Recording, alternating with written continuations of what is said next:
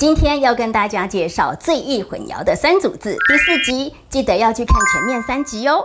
第二组要跟同学们介绍最容易混淆的单字是习俗，还有服装，custom 习俗，costume 服装。The celebration of Dragon Boat Festival is a Chinese custom. 庆祝端午节是中国人的习俗。Kimberly changed her costume for the party. 金百丽呢换了他的衣服去参加晚会。老师现在讲很慢哦，学会了吗？学会的话，记得要帮老师按赞、转分享哦。